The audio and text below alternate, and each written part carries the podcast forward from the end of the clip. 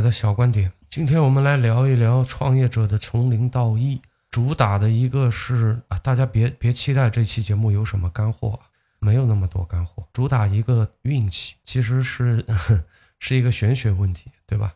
就最近大家也有看到一些新闻吧，很多的年轻人在做题和作弊之间选择了做法，对吧？在求人和求己之间选择了求佛。所以说，在过去一段时间里面，大家应该可以看到，这个很多的这个寺庙都挤破头了，很多寺庙人头攒动吧，应该有很多人，我不太我不太清楚啊，因为前段时间我没去烧香，所以不太清楚，但是有看到这样的新闻了。对，另外一个呢，就是我们的彩票是吧？彩票好像是翻过年以后，一季度的增长率达到了百分之。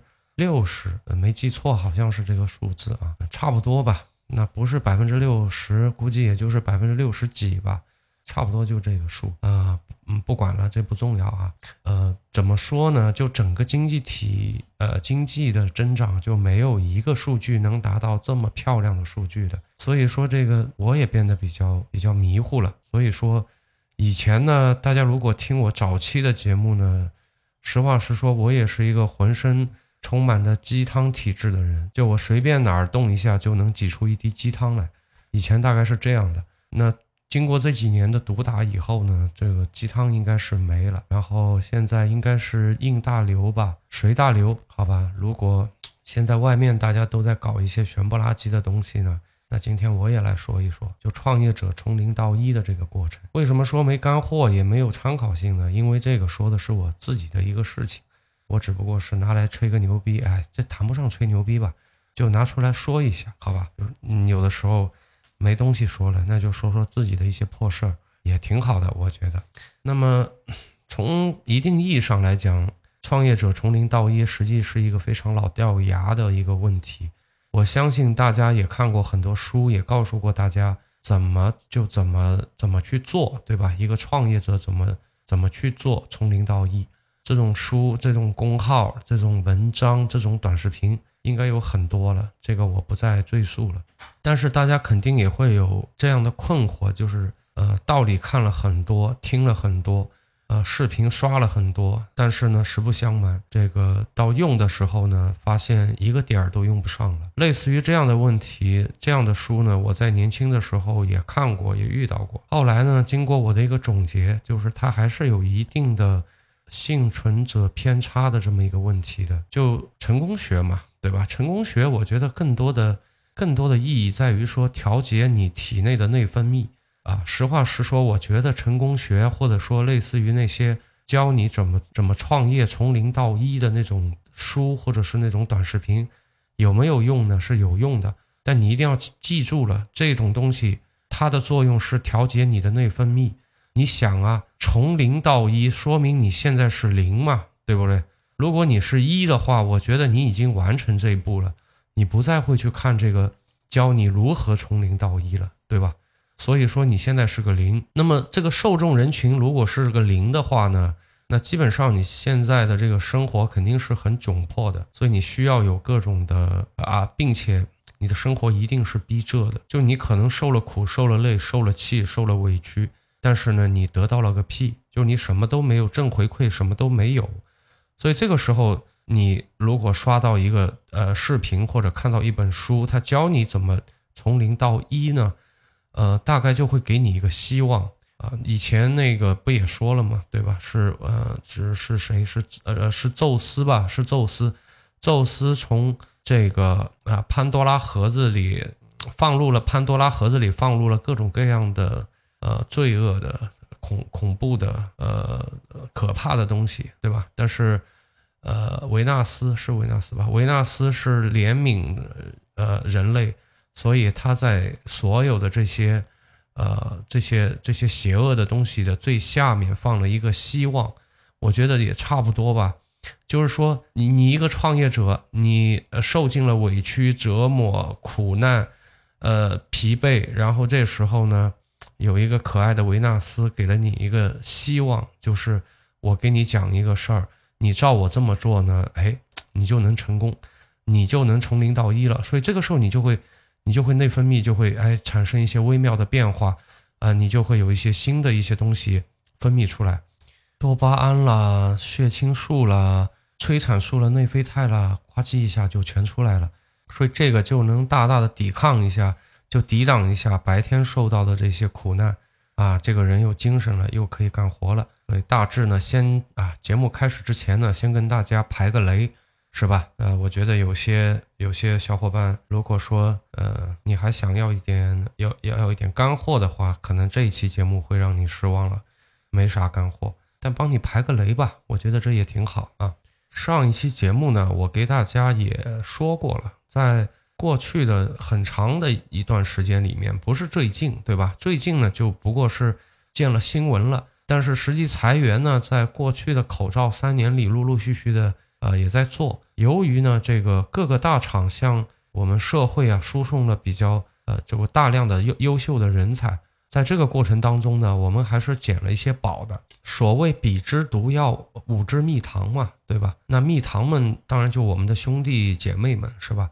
所以说，蜜糖们还是发挥了比较作重要的作用的，呃，我们现在是一个坑里的啊，一个坑里的战友，现在都是啊手手心贴手背了，都已经啊一条绳上的蚂蚱，利益共同体，现在大概就是这样子啊，大家在一起开疆辟土，呃，但是我们要客观的评价自己的作用，比如说像这次。呃，干的这个活，呃，主要的功劳肯定是他们的，对吧？就像我这样的，基本就是一个老六嘛，我基本就躲在后面给他们呃做做气氛的啊，就喊六六六的啊，就基本上有我没我一样。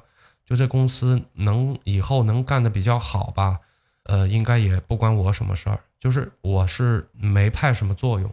如果这事儿没干成吧，我觉得怎么说呢？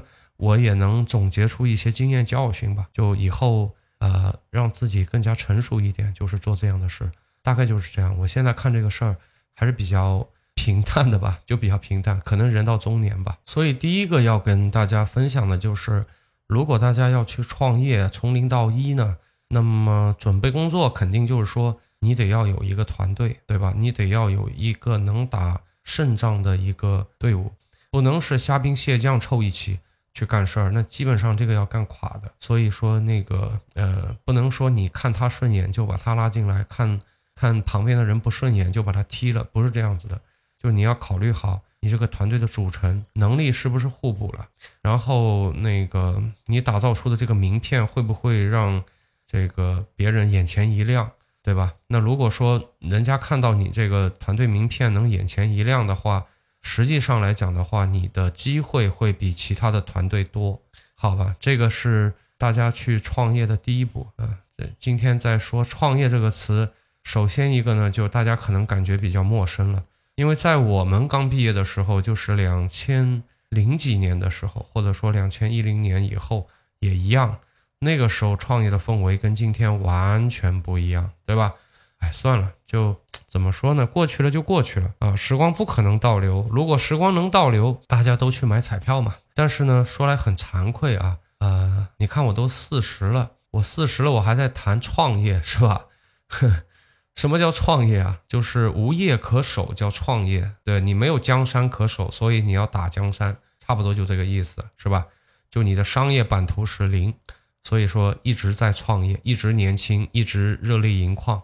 为什么热泪盈眶？因为我人到中年了，我还在，我还是一无所有，所以心态很重要，一定是这样的，对吧？大家应该知道，我现在有的时候也愿意去啊自嘲啊，也也也也愿，就也看得很开了。现在以前可不是这样，以前你们看我以前的节目，那可认真了，谁要在节目下面怼我一下的话，我天！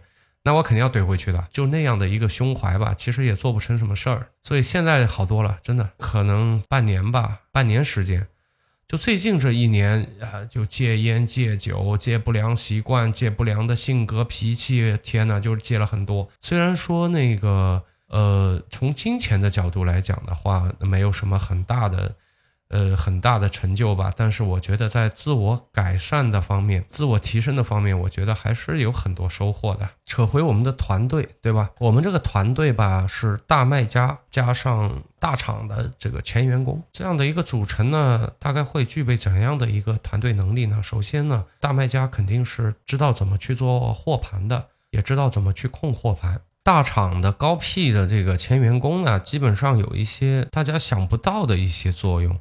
不是说他那光环怎么怎么样，现在说实话，这光环大不如大不如从前了。也不是说他们的工作能力啊，这这个可能得罪人了啊。也不是说他们这这那方面就工作能力方面有有多牛批，真的就工作能力，我敢说不，嗯，基本上干不赢我们这些野生军啊，就我们这种野战团干不赢的正规军，很难在这个外面的这个。这个大草原上跟我们这种野生动物干，基本上吃亏。但是有一点他们很厉害，就是他们的人脉资源非常非常的广，对吧？因为你有这个平台光环的加持以后啊，很多外面的人是愿意去巴结你，去认识你，去呃有事有求于你的。你像我们这种野生的这种野生动物啊，生活在大戈壁、大草原上的这种野生动物啊。就没人屌你，知道吧？就你做的牛批，说难听点，关人家屁事儿，对吧？那你你牛批的话，你能分我钱还是怎么地？带我带我一起发财吗？肯定是不可能的。对你牛批，就是你个人的银行账户上那个，嗯，多几个零就没了。你不能分享，就别人不能瓜分你的蛋糕。当然，有些人可能会跳出来跟我杠啊，就什么互惠互利，对吧？然后啊，共赢啊，共赢共存这种狗屁道理其实不成不成立的。野生的外面的这个大草地上的，基本上都是你死我活，或者说是呃，怎么说呢？就就拉帮结派，对吧？就是我我们一个狮群，对方是一个虎群，那边还有个豺狼群，那边还有个掏钢小能手群，基本上大家都是抱成一团。你要敢干我，我后面有兄弟，大概大概就这样。有求于你的人不多，而且你身边的人脉跟你高度同质化。就比如说你是个大卖家，你放心，基本你的人脉都是大卖家，就这样，对吧？大家我讲到这个点上，大家有有共鸣了呗？所以说你的人脉很单一，你认识了呃五十个隔壁老王都没用，因为这五十个隔壁老王跟你是一路货色，真的，大家要去做一点事儿的时候，一个都派不上作用，跟你。技能跟你的这个呃资源高度重叠了就没用，你就简单的重复是不可能成功的。所以，我我倒不觉得说大厂的这个前员工有有其他方面的特别让我觉得眼前一亮的。但是呢，他们的这个这个就就我们这个就做我们这一块的啊，就人脉上那确实要比我们这些以前的大卖家要厉害多了。所以这个是我我看中的。所以回过来说的话，你看我们现在就有了比较广的人脉，当然也有也有比较实干的一批人，对吧？就我们像我们就比较实干的，你控个货盘呢肯定是没问题的。同时呢，由于他们当时啊在那个厂里面多多少少能遇到几，就是工友之间大家都可能关系还行。如果说呢还关系还行的话呢，所以说这个反过来又可以给我们做一些。平台资源的打通啊，或者不不说打通吧，就是说我们真的要去跟平台对接一下的话，那基本上能拿到一个快速通道，这个这个还是应该是有的。所以说有了这样的一些呃团队能力以后呢，呃，再经过一些熟人的内推呀、介绍呀，呃，三番两次的死缠烂打呀、吹牛逼放炮呀，基本上一一一轮不行几轮下来呢，就基本上。我们就把那品牌给拿下了。我考虑了很久啊，这品牌呢，我怎么说呢？我后面再说它的名字吧。就等我们的事儿再往前推进一点点的时候，我再把这名字报出来。不然的话，其实不太好。我觉得，就我呢，属于那种，因为我们我们我不知道啊，就可能中国人都推崇一个叫闷声发大财，对吧？然后我什么事都没干，什么作用都没都没起，万一我在这儿。这个吹牛放炮，到时候万一还出了点什么事儿的话，实际上我对这个团队是很难交代的。所以说品牌名呢，我就先隐掉了，再稍微靠后一点，就等我们那个事儿基本上，嗯八九不离十的时候，我再跟大家说一下这个品牌名，好吧？你像现在呢，就是说我们给给跟那个品牌也成立了合资公司，对吧？那你像我们现在目前跟那个头部的那个抖音的呃主播呢，也成立了合资选品公司，对吧？现在我们基本上就是左手拿着品牌，右手拿着这个平台的这个渠道资源，或者说渠道的快速通道通行证啊，中间呢大概就蹲着一个货盘，那这个是我们在做的，对吧？中间有一个货盘蹲着那儿，基本上呢这个事儿呢做到今天这个份上呢，应该说呃从零到一已经做完了，对吧？也就是说差不多从创业的角度来讲。所有的基础准备工作应该说是做的七七八八差不多了。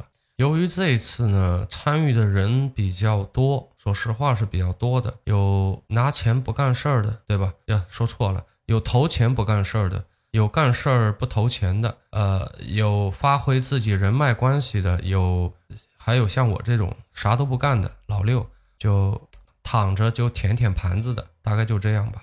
所以说。在整个过程当中呢，我们肯定要做好一个事儿，就是我们要，呃，哎，这个怎么讲呢？可能我这样讲会让一部分听众不太好，我这样讲不太好，可能会让一部分的听众误解吧。怎么说呢？其实大家有没有发现，就呃每个地区的商人呢，他都会有一些特点，比如说像我们这边的人呢，呃，比较讲义气，就就你说这个性格好吧，其实不太好，因为你这种。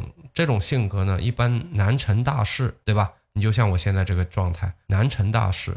然后你要说不好吧，其实也还行。你就像我现在这个情况，对吧？因为以前呢，在这个团队里，就是在我生病之前，我在团队里的呃起的作用，大概就是那种点燃自己、照亮别人的这么一个一个一个角色。就我会不要命的去。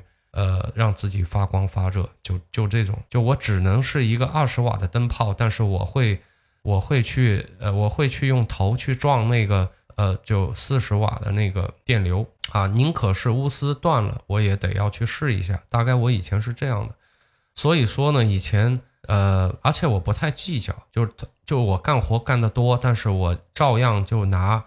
拿的比较平均，但我也不太会多去计较，所以这个可能可能吧，对吧？就是我一九年生病以后，呃，合伙人也还好吧，就没把我踹了，一直也让我在团队里待着，就让我就看看打给大家呃打打气呀，就在旁边就做做做做气氛组啊，就就这样就这样一个角色啊，帮着看看大本营啊，看看看家吧，就当个狗用，差不多。所以说，呃，也没把我踢了，大概就这样啊。所以，呃，这个这个这样解释，哎，也就这样吧，就这样解释吧。其实也差不多。所以说，在这个过程当中，现在人很多，所以我们一定要做好一个事儿，就是一定要做好利益的分配，一定要做好事情的分工啊，以及要吸收一些能够促进这件事情达成最终比较期待的这个结果的一些合伙人等等等等，这些都是一些非常重要的事情。而且呢，没有什么标准答案，对吧？啊，就什么意思呢？就是没有一个，就是说，呃，谁谁一定啊适合我们，谁谁谁一定不适合我们，没有这种标准答案。我记得应该有十来个人吧，前前后后的，对吧？都有在问过我，就是关于怎么跟别人合伙呀，合同怎么签呀，合伙人该怎么，嗯，找什么样的合伙人呐，等等等等吧，类似这样的问题。呃，各各式各样的吧，应该有很多人问过我。呃，为什么呢？我想了想，应该是我经常会在节目里说我的合伙人，对吧？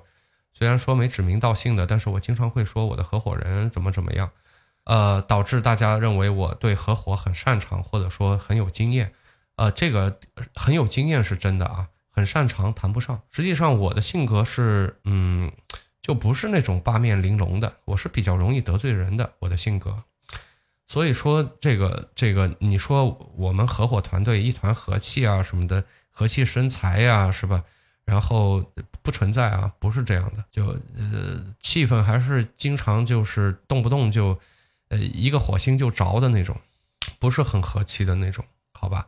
就另外一个呢，就是说，你如果说问我说，哎，什么样的人比较适合合伙呢？这个我觉得也是有问题的，你知道吧？就没有什么标准答案的。那我又不知道你的情况怎么样，你们现在目前的团队整个组成的情况怎么样，对吧？比如说你你现在这个团队要再吸引一个投资人或者说是合伙人进来，那么你原来那个团队怎么样？我也不知道，我也不知道。所以这个时候你要问我。呃，他合不合适，我怎么知道呢？我肯定不知道，所以这个跟我们的应试教育有关系啊！你看这呃，这个不高考了吗？是吧？又高考了，又高考了。今年参考是多少钱啊？不是多少钱？你看我这脑子天天想着钱，是多少人来着？是一千二百九十一万人，今年对吧？你要我们记错的话，是一千一千二百九十一万人。我记性是很好的，基本上过目不忘，不忘啊，嘴瓢了，吹牛都吹瓢了。对吧？啊，这个有点有点可怕，你知道吧？因为，呃，你像今年吧，今年我们因为啊，我们这个孕妇要要建卡建要要要建卡的嘛，建档的嘛，对吧？所以好像是预估吧，预估今年出生婴儿应该注意啊，是预估啊，我不对这个数字负责，呃，大概是八百万左右。但是今年参考人员都快一千三百万了吧，对吧？嗨，就就。呵呵就这个落差就很大。实际上，当人口呃开始下降的时候啊，呃，什么行业都不是那么好做，或者或者说绝大部分吧，它会影响到绝大部分的行业。所以大家说，哎，这什么这个难那个难的，这个我我估计可能是一个很长期的过程，因为你看这个整整体的这个人口结构也在产生一些微妙的一些小小的一些变化，对吧？哎，这个咱就不说这个了，我要抨击的是。我们的应试教育啊，从高考聊到了应试教育，就这个应试教育吧，会导致我们有一些呃黑非即白。就我之前有那个节目也在说，当然了，就你到了中年的时候，你会觉得哦，原来是这样子。说实话，我年轻的时候我就是个二极管，对吧？就其其实吧，你就像我们基本上就很想要得到什么样的答案，就是有确定性的答案。对他会，他比比如说吧，比如说你经常会遇到有人问你，哎，说那个房子该不该卖，该不该买？那我怎么知道你房子在什么地方呢？对吧？如果你是上海的核心区，那你干嘛卖呢？你拿着钱干嘛呢？等着通胀吗？是吧？那么如果说你是在五六七八线的这种乡村、那种县城、那种呃年轻人口不断往外流流出的这么一个地方的话，那你不卖，你等着干嘛呢？你等着它再翻一个倍吗？还是还是干嘛呢？对吧？所以说，大家大家一定要记住啊，就很多东西是没有什么绝对的答案的，没有什么绝对的答案的，那都是不断的在变化着的，或者说灰色永远大于白加黑，对，就白色加黑色的区域永远是小于灰色的区域的。就是很多的时候是这样子的，我给大家打个比方吧，我再说的细一点，因为这个问题有很多人经常会问我。反正我们这节目也没什么主题，好吧？今天明显跑题了啊，没事儿，那就聊下去吧。就是说，你比如说像我吧，我是一个什么样的性格呢？我的性格是比较保守、传统、小心谨慎，呃，很多时候先想到的是危机而不是机遇，我是这样一个性格。这可能跟大家的认知有些差异，还是说？跟大家认知差不多呀，我不知道啊。就呃，当然我是很能接受新鲜事物的，但 这个不矛盾，知道吧？就是当我创业的时候，我就是处于那种呃偏谨慎的那种性格。怎么说呢？就好比说我要去干一个事儿，我的合伙人呢基本上乐观的多啊，这个不得不说他们是呃偏乐观的多。你像我呢就偏悲观一点。一个事儿要做呢，我是不可能考虑说。万一这个事儿被我们做成了啊，然后我们团队嘛扩大了，全国嘛到处有我们的分公司了，准备嘛去纳斯达克敲钟了，这些问题我是不可能考虑的，完全不考虑。我永远只在考虑说，明天资金链断了嘛怎么办？产品推到市场上不受欢迎嘛怎么办？整个生产的过程当中，如果哪个环节出了问题呢怎么办？对吧？如果说。呃，品牌方对我们的一些产品产生了质疑，甚至要求我们打回去返工的时候，那么这个经济损失怎么办？我我整天就想这种问题了。我我我不太会想着，就是说这个万一大卖怎么办？大卖那我就坦然接受呗，对吧？我我觉得我应该可以 可以坦然接受这种非常好的非常好的这种结果，对吧？但是说当遇到了一些问题和危机的时候，如果你没有充足的准备和考虑的话，我想很多人是没办法去坦然接受的。所以，类似于像我这样的性格的话，我觉得我去找合伙人的话，我第一个，他不能跟我一样，就是一碰到还没事儿还没做呢，咣叽，三十八个问题、五十六个问题先扔出来了，这个太打击士气了，知道吧？就这个真的，就一个团队，大家就还没有。还没有就呃放炮放炮开始庆祝开工呢，就就就气氛就丧的不行了，这这肯定不行的。所以说我肯定要找那种阳阳光一点的啊啊，或者说是乐观一点的啊，就整天像打了鸡血似的，很兴奋的这种人，哎，然后我跟他一综合，挺好的。我呢就天天的在他耳边叨，对吧？叨叨叨叨叨叨。我要跟他说，嗯，这个问题那个问题，那么可能他是油门，那我就是刹车，大概就起这么个作用。你缺任何一个，我觉得这个车呀都跑不远。但是呢，有刹车有油门的呢，我觉得这个车啊就可能跑的会比较远。所以这就是我的一个比方和一我个人的一个情况。那么希望说以后你们再去创业的时候，你们再去找合伙人的时候。呃，可以朝着这个方面去考虑啊，你不用去问别人，别人给不了你答案，对吧？那假如说你是一个团队的情况下，比如说你们三个人能力、技能各方面啊，性格都完美，对吧？然后你再需要一个人，但问题是大家都是穷逼，那怎么办呢？那 OK 啊，那你再拉一个人，那他必须是个富二代，对吧？他能给你们提供子弹啊，那大概就大概就如此吧，好吧？看的这个时间呢，这节目也快要结尾了，所以最后呢，我给大家聊一下，就怎么说呢？你就像我们现在干的这个事儿啊，我们现在干的这个事儿，走到今天，刚刚走完了从零到一这么一个过程，对吧？你至于说后面一到二，还是一到十，还是一到一百，不知道能走多远，那是真的不知道。那么也有可能又从一走到了零，对吧？甚至走成了负数，我觉得这个都是有可能的，呃，不去管它了吧，不管了，反正就走到哪算哪吧。现在就这样的，我现在就这么这么干。我也不是一个国家，对吧？要做什么五年、十五年计划，我现在基本上就是五天和一个月计划，我还大概能做一做。再往后我也不做了，真的就去他妈的以前被那些狗屁的文章。呃，就就洗脑，对吧？那这没用，你知道吗？你你你你所有的计划，你赶得上这变化吗？当然还有文章说，哎呀，计划赶不上变，我我都懒得喷他们了。我现在大概就这样，我就做一个呃短期的话，就是五天，也就是一一周嘛，也就是一周的计划，五天计划，对吧？基本上一个月呢，我是不会说我去做一个很详细的一个月计划的，我大概就是脑子里有个概念，就这一个月我要做一些什么事儿。啊，这些事儿我是必须要做完的。如果不做完的话，哪怕是加加班、整整点的什么，也得把它搞完。大概就大概就结束了。你要说再精致啊、再细致的这种东西的，我我不搞了。这种东西我不搞了。所以这个怎么怎么讲？你就像这次吧，如果说大厂不不向社会输送优秀人才的话，那兄弟几个也不能聚在，不可能聚在一起，对不对？就你，你去创业，你在这个时间节骨点去创业，你疯了吧？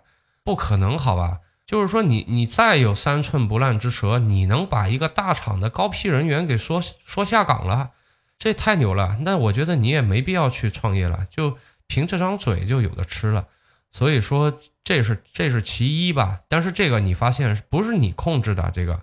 其二呢是就是说，呃，你你比如说像像我吧，你像我吧，你像我。呃，就就生了个病，然后所有的生活轨迹就变掉了，对不对？那所以你看，这我也不是，我也不能够去去计划我这个这个人生，计划不了啊，对吧？那谁愿意呢？自己莫名其妙去生个抑郁症，谁愿意呢？没人愿意，对吧？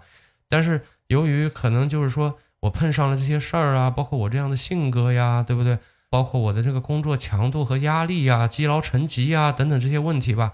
就哐叽一下就倒下了，那你怎么办呢？对吧？所以这这也不可控。你再加上，嗯，再加上，比如说吧，你像母婴品牌，为什么他现在愿意向下兼容了呀？对吧？你我实话实说嘛，愿意跟我们搞的话，那不就是向下兼容了吗？对吧？我们是那个下嘛，他是那个高高在上的上嘛，那不就是因为这两年大家有危机了吗？我你可以去看一下，但凡是跟新生儿数量挂钩的。这些个上市公司的这个市值是不是咣叽咣叽往下掉啊？对吧？市场肉眼可见的会变小呀。就你这个是不可抗的，知道吧？就是你不管你你你多牛批，你人你的客户变少了呀，对吧？所以说，呃，你也讲就有危机感，就都是有危机感的。所以说，它需要在呃做一些增量市场出来啊。如果说你不做这个增量市场，你没办法去啊对冲的你那个人口下降的造成的那个损失，是吧？是这个道理吧？所以这个你说，你说现在年轻人不愿生娃，这是我们能控制的吗？我们也控制不了，对吧？但是这个事发生了，所以导致了品牌愿意从上往下兼容，所以才愿意见我们面，愿意跟我们谈，愿意跟我们成立这个事儿，没错吧？这个这个是也没错，这个就我们控制不住的。那我们有了品牌以后，我们能够跟头部的直播间搭上关系，这个就就应该是一个一个链条这么过来的。但或者这么说吧，就你不是在我们国家的话，你到哪儿去找那么牛批的直播间呢？没的，对不对？你放眼全世界没的，你你放任何一个地方，你这货不得一个一个的卖出去吗？很累的，对吧？很累的。那现在你搭上了这样的一个一个平台的话。这个这个速度那简直了，真的简直了！我呃，你就好比说，现在马上就大家可能要包粽子呀、端午呀、要送礼呀，对不对？你像浙江就有好几个这个粽子品牌，对吧？有好几个粽子品牌。那比如说现在做的比较大的，就是应该是我没记错是在去年上市的，对吧？像五芳斋呀这样子的。那么还有就嘉兴那边的，对吧？我们我们湖州这边的。都有都有好多个粽子品牌，那比如说最近，呃，最近那个那个大哥那直播间里面带的那个粽子，就是我们我们给推的，我们给对接的，对吧？这个多少时间？五分钟吧，五分钟大概能干的一百五十万左右营业额。然后呢，这个还会给下面的弟子号去做，弟子号大概能做能做个 double 吧，做再做个三百万。差不多，你看看，就这个，如果你在传统的渠道里面，这是很很很不可想象的吧？好吧，但是哎，你现在因为这这么多的好巧的这种事情，然后就让你搭上了，搭上了那不就完了吗？是吧？你说，你说这整个事儿，我我聊到现在，哪个是跟我们的能力有关系？一个都没有，对吧？全他妈是运气，好吧？或者这么说吧，就运气的成分占比很高，所以说呢，这个。我我这么说是不是有点虚无主义？会不会？所以说我自己觉得吧，就是创业者从零到一啊，就是你得要，但当然机会肯定是给有准备的人的。这个话我觉得不是鸡汤，这个是真的。但是呢，如果做失败了，不要责怪自己，不是你的事儿。这个话呢，我最近出现的频率很高，很高，很高，对吧？我基本上呃每期节目里都会说。基本上是的，为什么？因为我一个是我自己看明白了这个事儿了，另外呢，就是说现在外面环境不太好，我相信有一些小伙伴过得很难，对吧？不要责怪自己，真的就就运气问题。而且从一个玄学来讲的话，人这一辈子的运气啊，它是一个恒定值，对的，就是说你最近运气特好呢，你也做好心理准备，你可能接下来运气会比较差，大概是这样。就是说，如果你现在运气比较差呢，这。过一会儿就好了，你熬一熬，过一会儿就好了。这个，这个虽然说不科学，但是我觉得吧，就跟那个什么，就比如说一个票吧，涨多了就要跌，跌多了就要涨，万事万物阴阳两合，对吧？就大概吧，就这个意思。反正，大家觉得是这样吧？那总比你整天的怨自己好吧，对吧？就好比说。嗯，你最近过得很不如意，你整天的怨自己，开心是一天，不开心也是一天，何必呢？啊，今天我觉得，我觉得我讲的东西呢是有干货的。如果说你能听得明白的人啊，你是能听到一些干货的。只不过我是用用那样的口吻来说了，我也不觉得这是一个多么严肃的事情，对吧？我就用这样的口吻说了，反正我自己这样说，我说的很开心就行了。好了，这一期呢就先给大家扯到这儿。下一期，呃，下一期我们接着扯吧，好吧？那今天先给大家聊到这儿了，让我们下期再见，拜拜。